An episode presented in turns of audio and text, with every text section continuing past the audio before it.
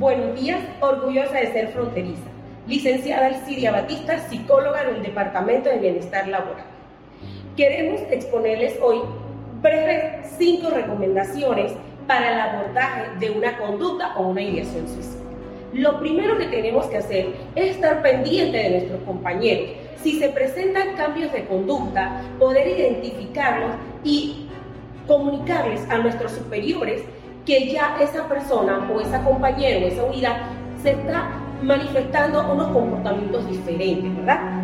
Una vez que ya la, la, persona presente ideaciones suicidas, como ya hemos expuesto, que diga que ya no quiero seguir viviendo, que mi vida no sirve para nada, entonces en ese momento inmediatamente saber que no lo podemos dejar solo, que tenemos que ser acompañantes permanentes inmediatamente después al jefe superior inmediato que esa persona o ese compañero o unidad está manifestando que no quiere seguir viviendo.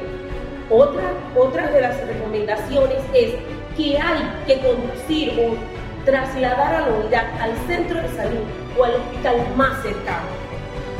También podemos llamar a las líneas de trabajo social o psicología para que nos brinden las herramientas para poder abordar a la persona que está viviendo esta crisis. No dejarlos solos, ser empáticos, ser asertivos y darles un ambiente de confidencialidad para que la persona pueda expresar lo que está viviendo en ese momento. Dios y Padre.